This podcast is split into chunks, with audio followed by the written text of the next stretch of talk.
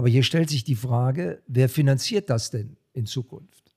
Und da ist natürlich die junge Generation absolut involviert. Die 10, 15, 20, 30, 35-Jährigen, die irgendwann dafür gerade stehen müssen, weil sie äh, mit dieser Thematik dann konfrontiert sind. Deshalb ist diese Idee, was wird aus den Babyboomern, wie gehen die mit Zukunft um, wie legen die den Schalter um, für uns eine ganz herausragende äh, Fragestellung und Bedeutung. DG Konkret, ein Podcast der digitalen Stadt Düsseldorf. Bei Themen der Digitalisierung, Zukunftsfähigkeit und Nachhaltigkeit gehen wir in die Tiefe. Meine sehr verehrten Damen und Herren, liebe Zuschauer, Förder und Mäzenen der digitalen Stadt Düsseldorf, unseres Podcastes Digi Konkret. Ich freue mich sehr, dass wir unseren allseits bekannten, nicht nur durch die Medien, Funk und Fernsehen, Professor Thomas Drün, ein Original, das darf ich sagen, lieber Thomas, ne, ein Düsseldorfer Jung durch und durch. Du lehrst in Wien an der Sigmund Freud. Du bist international unterwegs, nachgefragt als Sprecher vor Corona, während Corona und auch nach Corona und bist immer ein Garant für gute Informationen, gute Arbeiten, Ausarbeitung von Studien und wir haben heute ein ganz spannendes Thema unserer überalten Gesellschaft. Das ist nicht neu. Man hat es mal erklärt, von dir glaube ich ja mit Dönerspieß, oben wird es ne, breiter und genau. das ist interessant. Und wir müssen hier auch schauen, das Thema der digitalen Stadt, was du das Jahrzehnten ja selber mit unterstützt bei uns hier als ne, der Führende, auch mit Neuro haben wir mit Jan Vesper schon Digitox gehabt, äh, die psychologischen Themen, die uns alle immer wieder interessieren, die du kasmatisch mit mehreren Damen und Herren schon vorgetragen hast auf Bühnen, nebst Karin Göbel bei der Touchbarkasse mit Robotern. Also kurzum, jemand, der immer nah am Puls der Zeit tickt, immer einen Meter mindestens vorausschauend aktiv ist. Thomas, wie können wir für uns, für die Gesellschaft, die Digitalisierung, die neuen Netzstrukturen, Daten in kleiner gleich einer Millisekunde zu übertragen, das Realtime ist unser neuronales Netzwerk des Menschen, nutzbar machen, um das, was wir vielleicht in Bälde nicht mehr haben, Menschen, die in die Rentenkasse einzahlen, ich sag's mal ganz plump, und vielleicht uns dann auch noch die Renten zahlen, das wird ja mal vorbei sein, ja. Was können wir da geschickt tun und zum Einsatz bringen, um uns mehr Lebensqualität zu ermöglichen und vielleicht auch dieses Loch, was da unten entsteht, irgendwie zu füllen? Ja, lieber Stefan, erstmal vielen Dank für deine bombastische Einführung, die leider stimmt. Ja. Ich steige direkt ins Thema ein. Ja. Wir haben ja oft drüber gesprochen, aber leider reden wir oft drüber. Aber die Veränderungen sind sehr zögerlich. Überschaubar. Überschaubar. Unser großes Thema demografischer Wandel ist seit 30, 40 Jahren bekannt. Es gibt Tonnen von Material von allen Bundesregierungen dazu. Aber ins Bewusstsein steigt diese Thematik nur ganz langsam. Reizworte ist die Rente sicher? Was machen wir mit dem Alter? Und so weiter und so fort.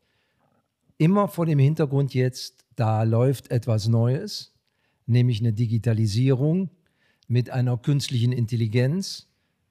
Gibt ein paar Leute, die reden schon von Metaversum. Ja, was ist das? Was kommt da auf uns zu? Im Grunde sind wir auch direkt bei 5G, spielt auch eine Rolle.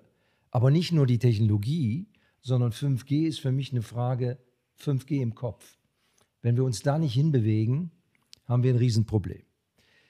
Vieles spielt auf der Ebene der Psychologie, des Verhaltens und der Emotionalität. Kleines Entree.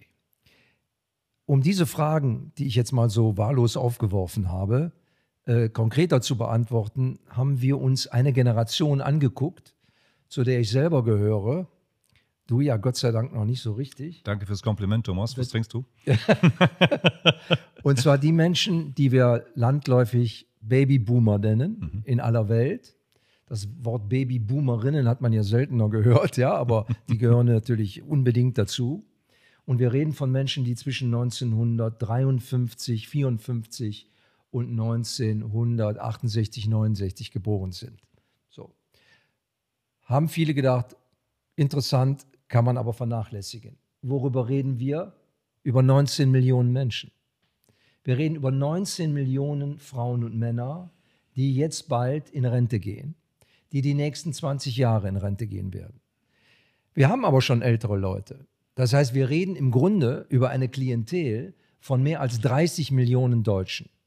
da würde ich sagen, da könnte man jetzt langsam anfangen aufzupassen. So wach zu werden. Und oder? wach zu werden, um sich mit dem, mit dem Thema auseinanderzusetzen. Äh, jetzt haben wir uns überlegt, wie kann man das spannend hinterfragen?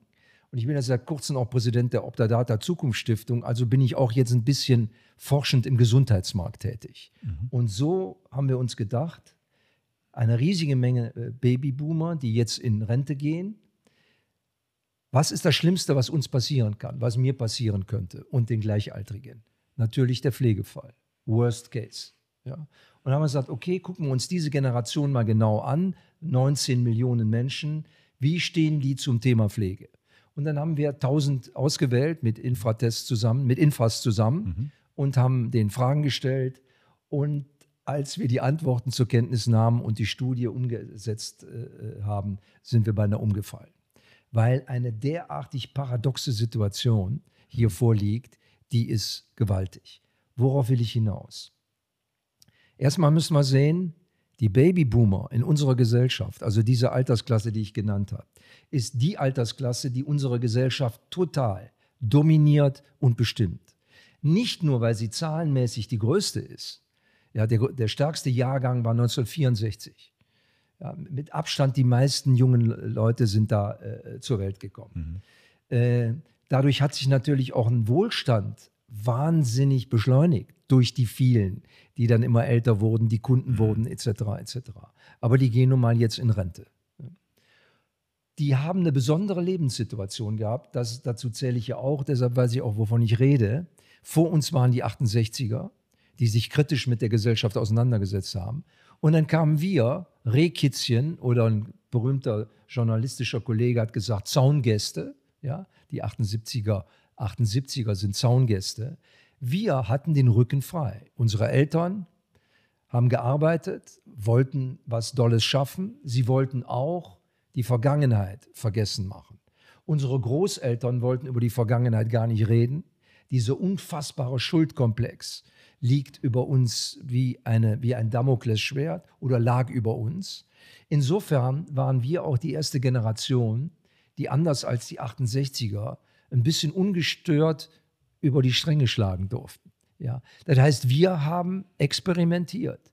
Wir konnten Abenteuer machen und wir waren Ölaugen und Ölauginnen, würde ich mal sagen. Ja, so haben wir uns entwickelt. Und äh, das wird in der Studie näher untersucht nach der Frage oder im Rahmen der Frage, wie ist das Mindset der Babyboomer? Weil diese Frage ist plötzlich und heute extrem relevant, weil unser Bundeskanzler ist Babyboomer, Frau Merkel war Babyboomer, unser Bundespräsident ist Babyboomer. Die meisten Aufsichtsräte, Aufsichtsratsvorsitzenden sind Babyboomer. Ganz viele Vorstände. Die meisten Familienunternehmer, Besitzer von großen, äh, von großen Familienunternehmen und so weiter. Die meisten Richter in verantwortlichen Positionen, die meisten Präsidenten von Vereinen etc. Wir reden von den Babyboomern als der dominierenden Klientel unserer Gesellschaft. Und das ist alles in unserer Studie sozusagen, das wussten wir ja vorher auch nicht. Ja? Mhm. Und das äh, ist so peu à peu äh, rausgekommen.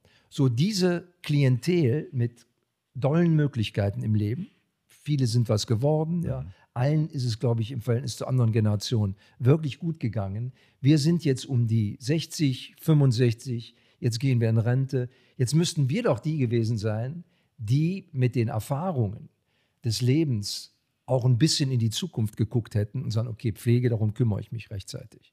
80 Prozent No-Go, nichts, verdrängt, total. Ja, und da, wenn ich hier Zahlen äh, äh, mal kurz zitiere, Gerne. Studien basieren ja meistens auch auf mhm. Zahlen. Mhm. Also 84 Prozent sagen, die Realität überrollt die Planung sowieso. Das ist dieser klassische Fatalismus, mhm. mit dem wir jetzt auch während Corona zu tun haben, mit dem wir während der Putin-Auseinandersetzung, während des Krieges jetzt zu tun haben. Wie geht es weiter? Ja. Wie verhalten wir uns? Und jetzt kommen wir zu einer extrem spannenden Frage die auch, glaube ich, noch nicht so oft thematisiert worden ist.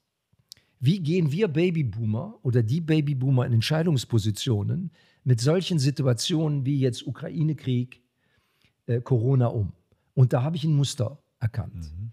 Ja, weil da kann ich aber auch auf mich äh, wiederum schließen. Mhm. Wir haben so viele Offerten gehabt, so viele Optionen, wir haben so viel ausprobiert, dass wir in unserem Leben immer versucht haben, ölaugenmäßig noch eine Alternative im Ärmel zu haben.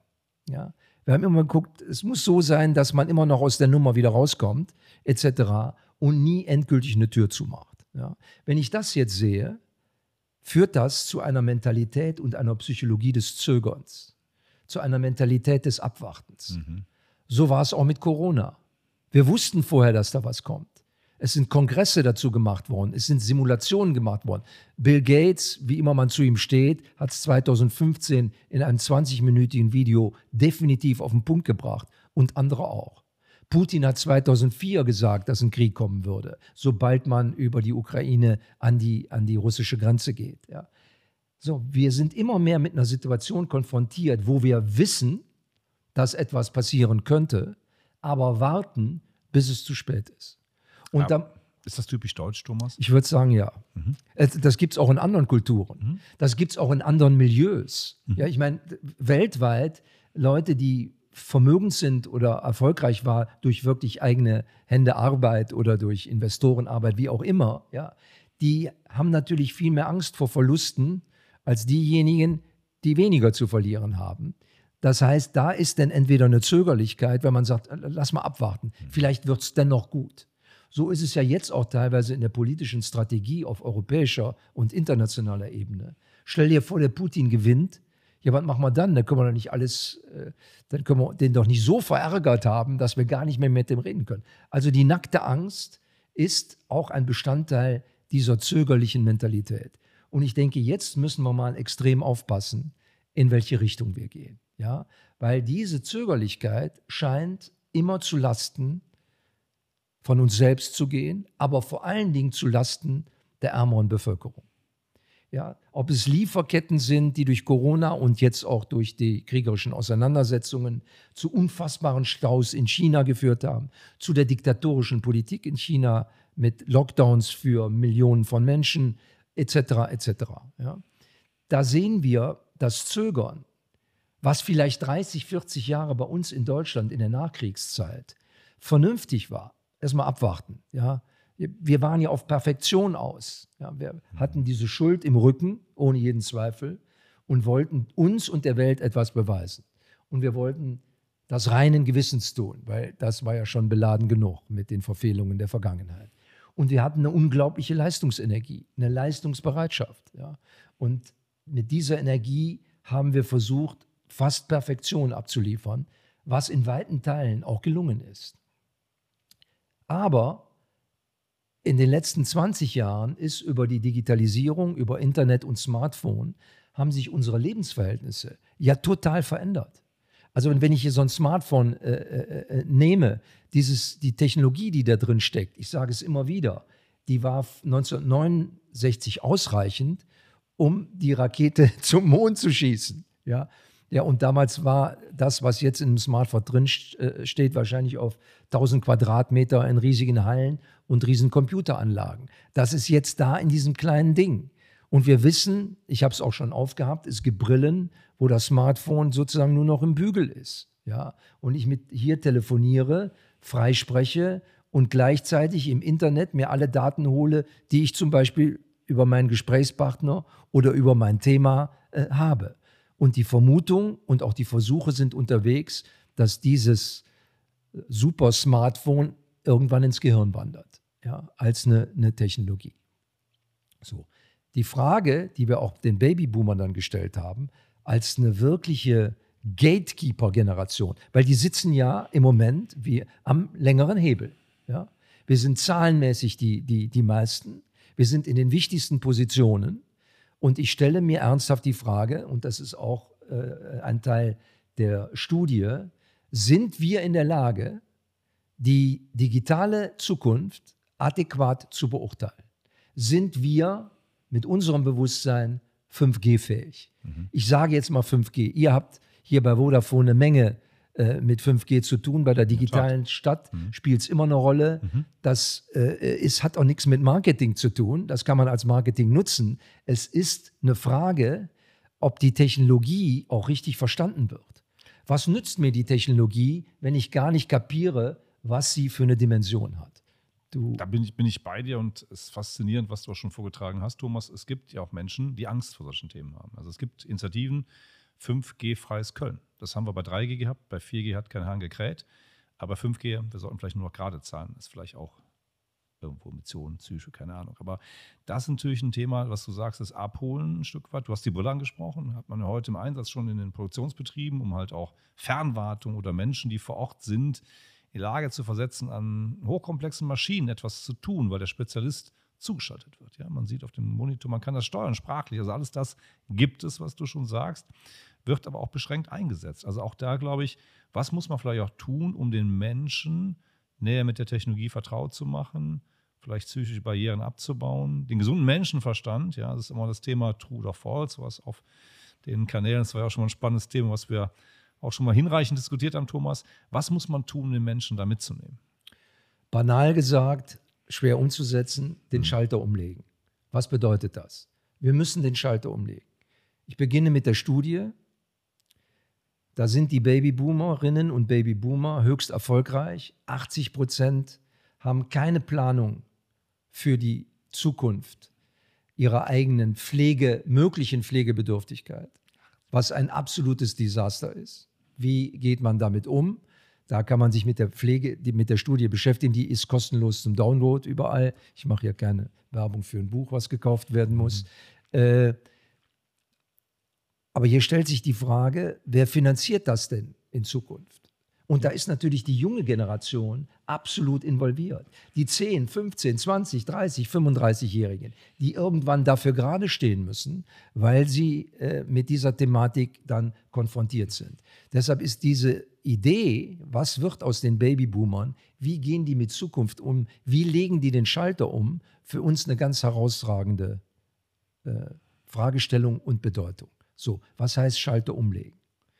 Du hast den Begriff schon genannt, Angst, Stress. Ja. Wenn Leute mit Technologie umgehen und je älter sie sind, umso mehr erzeugt das Angst und Stress, weil sie meinen, sie könnten etwas falsch machen.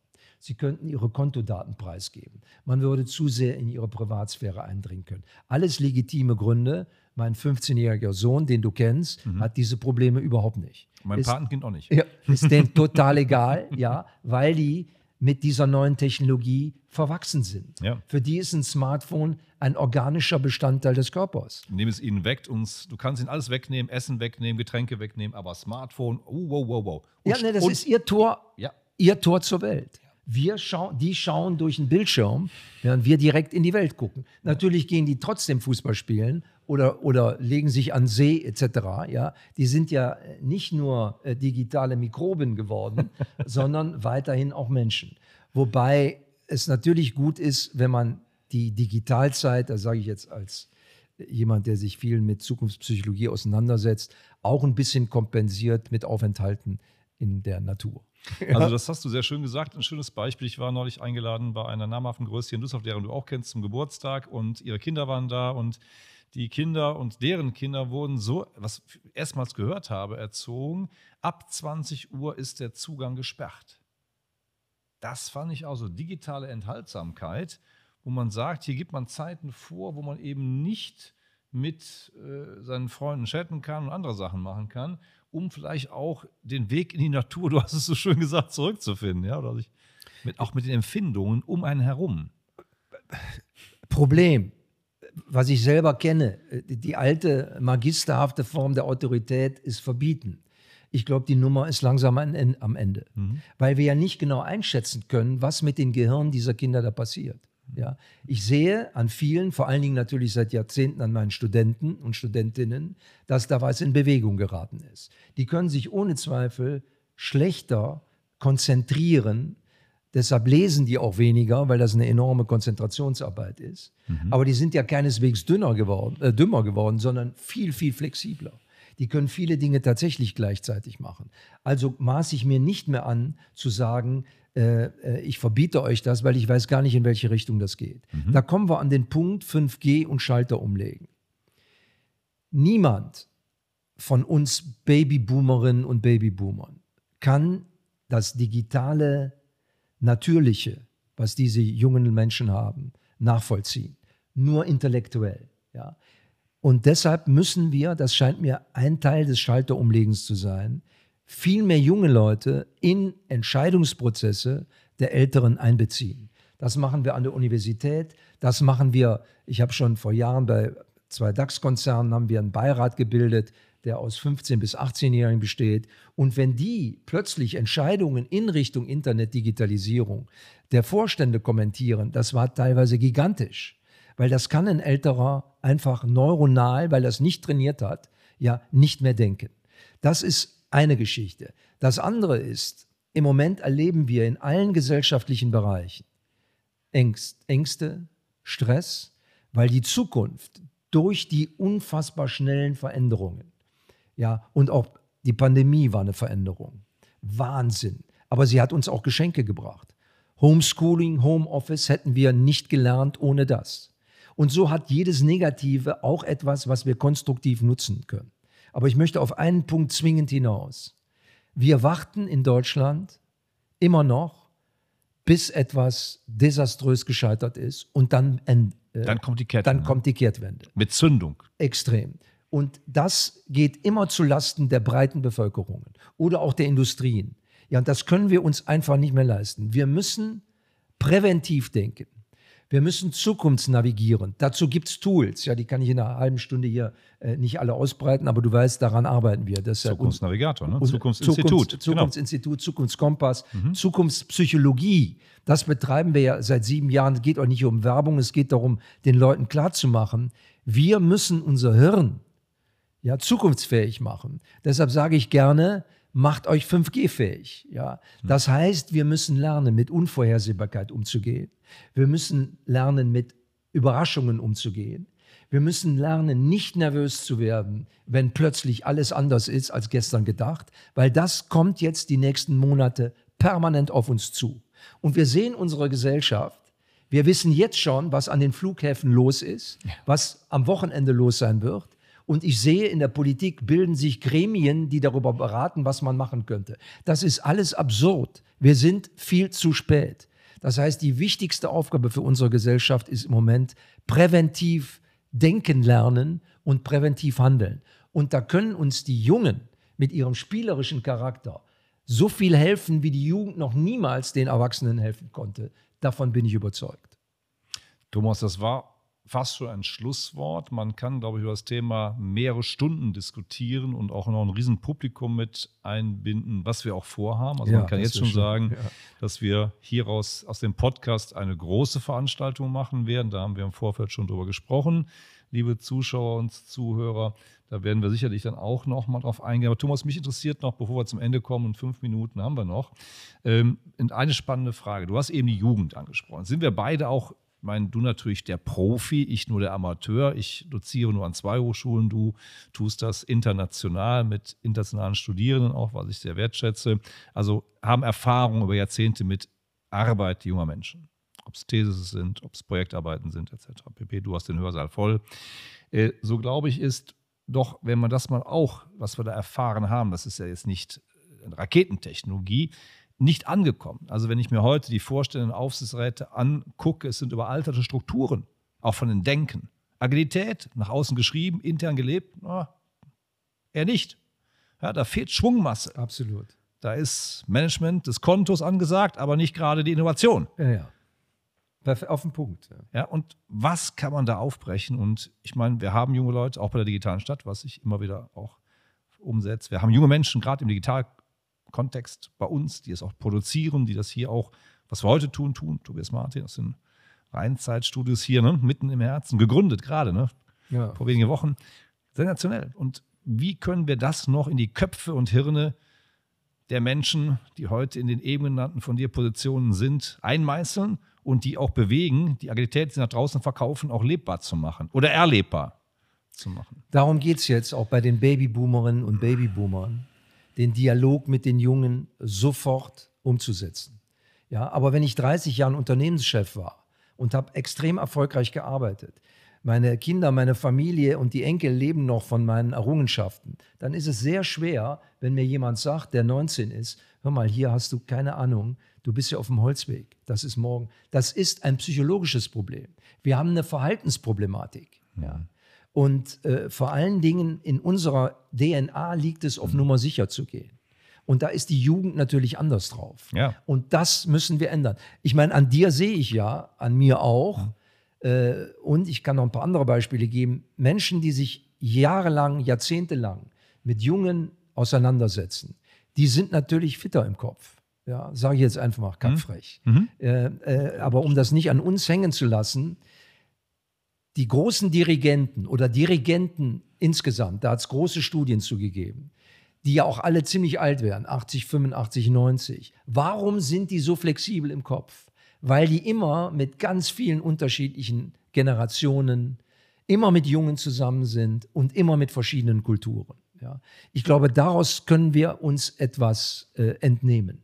Und äh, du hast es auf den Punkt gebracht, Mächtige müssen auch von der Macht früher lassen, als es früher üblich war. Ja? Weil die Macht verführt, sie zu summieren, ja, sie zu verlängern. Ja, wenn ich jetzt 61 bin, äh, ich bin schon älter, aber wenn ich es wäre und ich wäre Vorstand äh, einer, eines Konzerns und äh, plötzlich kommen ganz neue künstlich intelligente Herausforderungen, dann würde ich die mal drei Jahre delegieren, damit ich mit dieser Nummer nicht aus der Kurve fliege. Ja? Ganz menschlich. Ja? Also ich glaube auch, dass wir, um den Schalter umzulegen, noch eins lernen müssen. Wir müssen aufhören zu lügen. Und wir lügen uns die Hucke voll. Ob gut gemeint, ob schlecht gemeint, ob aus Rücksicht, das ist alles egal mittlerweile. Und im Umfeld von jetzt auch der Ukraine etc., wer schon was gewusst hat, sehen wir, äh, ich habe früher mal ein Buch geschrieben, Krieg der Scheinheiligkeit. Ich wusste nicht, dass das tatsächlich äh, in dieser Weise so real und wahr werden wird. Also Schalter umlegen heißt, es liegt in unserer Hand, uns zu verändern. Und deshalb sollten wir aufhören zu warten, dass irgendeine Lösung vom Himmel fällt. Weil Zukunft ist nicht das Ergebnis vom Beten und Hoffnungen. Beten hilft immer, aber vor allen Dingen ist Zukunft das Ergebnis unseres Handelns. Und das müssen wir uns bewusst machen. Vielleicht sollten wir für manch Manager und Konzernchefs mal eine Art dieses Seminar anbieten, um sich selbst mal eine Frage zu stellen. Unbedingt, glaub, aber natürlich sich, sich zu hinterfragen ist nichts Leichtes. Das muss man mit großem Respekt ja, und großer Rücksichtnahme auch machen. Mhm. Aber es lohnt sich. Ja. Je mehr man sich selbst verändert, ja, umso mehr beschleunigt man sich auch. Vielleicht würde man auch eine einheitliche Kultur in den Konzernen wieder auch äh, projizieren können mit einem diesem neuen Spirit. Absolut. Und auch das Ende der Fürstenhäuser in den Konzernen. Ja, das ist natürlich auch von Länderspezifikas äh, unweit von Deutschland weg. Vielleicht schwappt es hier rüber, Herr Magist. Also da gibt es sicherlich auch, du arbeitest selber in einem anderen Land, in Österreich, da gibt es ja sicherlich auch wieder andere Policies. Aber ich glaube, dieses ist glaub, richtig, was du sagst. Und hier gehört es auch mal wachgerüttelt weil ich glaube, Schlaraffenland ist abgebrannt. Äh, Thema von Edgar Geffroy, unserem gemeinsamen Freund. Ich glaube, wir müssen hier mehr tun und auch wirklich es tun. Machen, Sachen machen und nicht nur drüber quatschen. Absolut. Das Ende des und, Wartens. Ja. ja, genau. Und ich glaube, das ist wichtig und richtig. Wir denken, was wir eben schon gesagt haben, dass wir hier jetzt mit der halben Stunde noch nicht alles äh, beleuchten konnten, aber zumindest unseren Zuhörern und Zuschauern ein paar konkrete Impulse mitgeben konnten. Und äh, Thomas, ich freue mich immer, mit dir zusammenarbeiten zu können und zu dürfen. Es ist sehr wertstiftend, was du auch forscht, was du über die Jahrzehnte schon auch produziert hast, ob Bücher, ob Beiträge. Und ich glaube, dass wir auch hier aus diesem Kontext heraus heute ein großes Format aufsetzen. Da haben wir vorhin drüber gesprochen und da können sich unsere Zuhörer und Zuschauer drauf freuen. Wir sind in Vorbereitung einer größeren Geschichte bei der digitalen Stadt in einem Digitalk, also euch bekannten Format. Und da freue ich mich sehr drauf, Thomas. Ich möchte mich im Namen der digitalen Stadt Düsseldorf ganz, ganz herzlich bei dir bedanken. Und das ist auch schön, Thema Macher. Einer sitzt hier vor mir, nämlich du. Man spricht, letzte Woche haben wir darüber gesprochen beim gemeinsamen Café, wo wir Themenbereich diskutiert haben. Man spricht dann, kannst du nächste Woche Mittwoch und dann guckt man eben den Kalender, ja, und dann wird das gemacht. Also ganz großes Dankeschön, immer da, immer nah, nicht nur das Logo der Provinzial, sondern hier gelebt durch Professor Thomas Drün. Danke dir auch. Es ist kein Opportunismus, du gehörst zu den wenigen Ermöglichern. Und das ist das, was wir üben müssen. Experimentieren, ermöglichen. Weil Optionen ist das, was wir haben. Wir müssen sie nutzen und nicht warten, dass sie von anderen genutzt werden und wir nur noch hinterherlaufen. Danke dir, Stefan. Gerne, Thomas.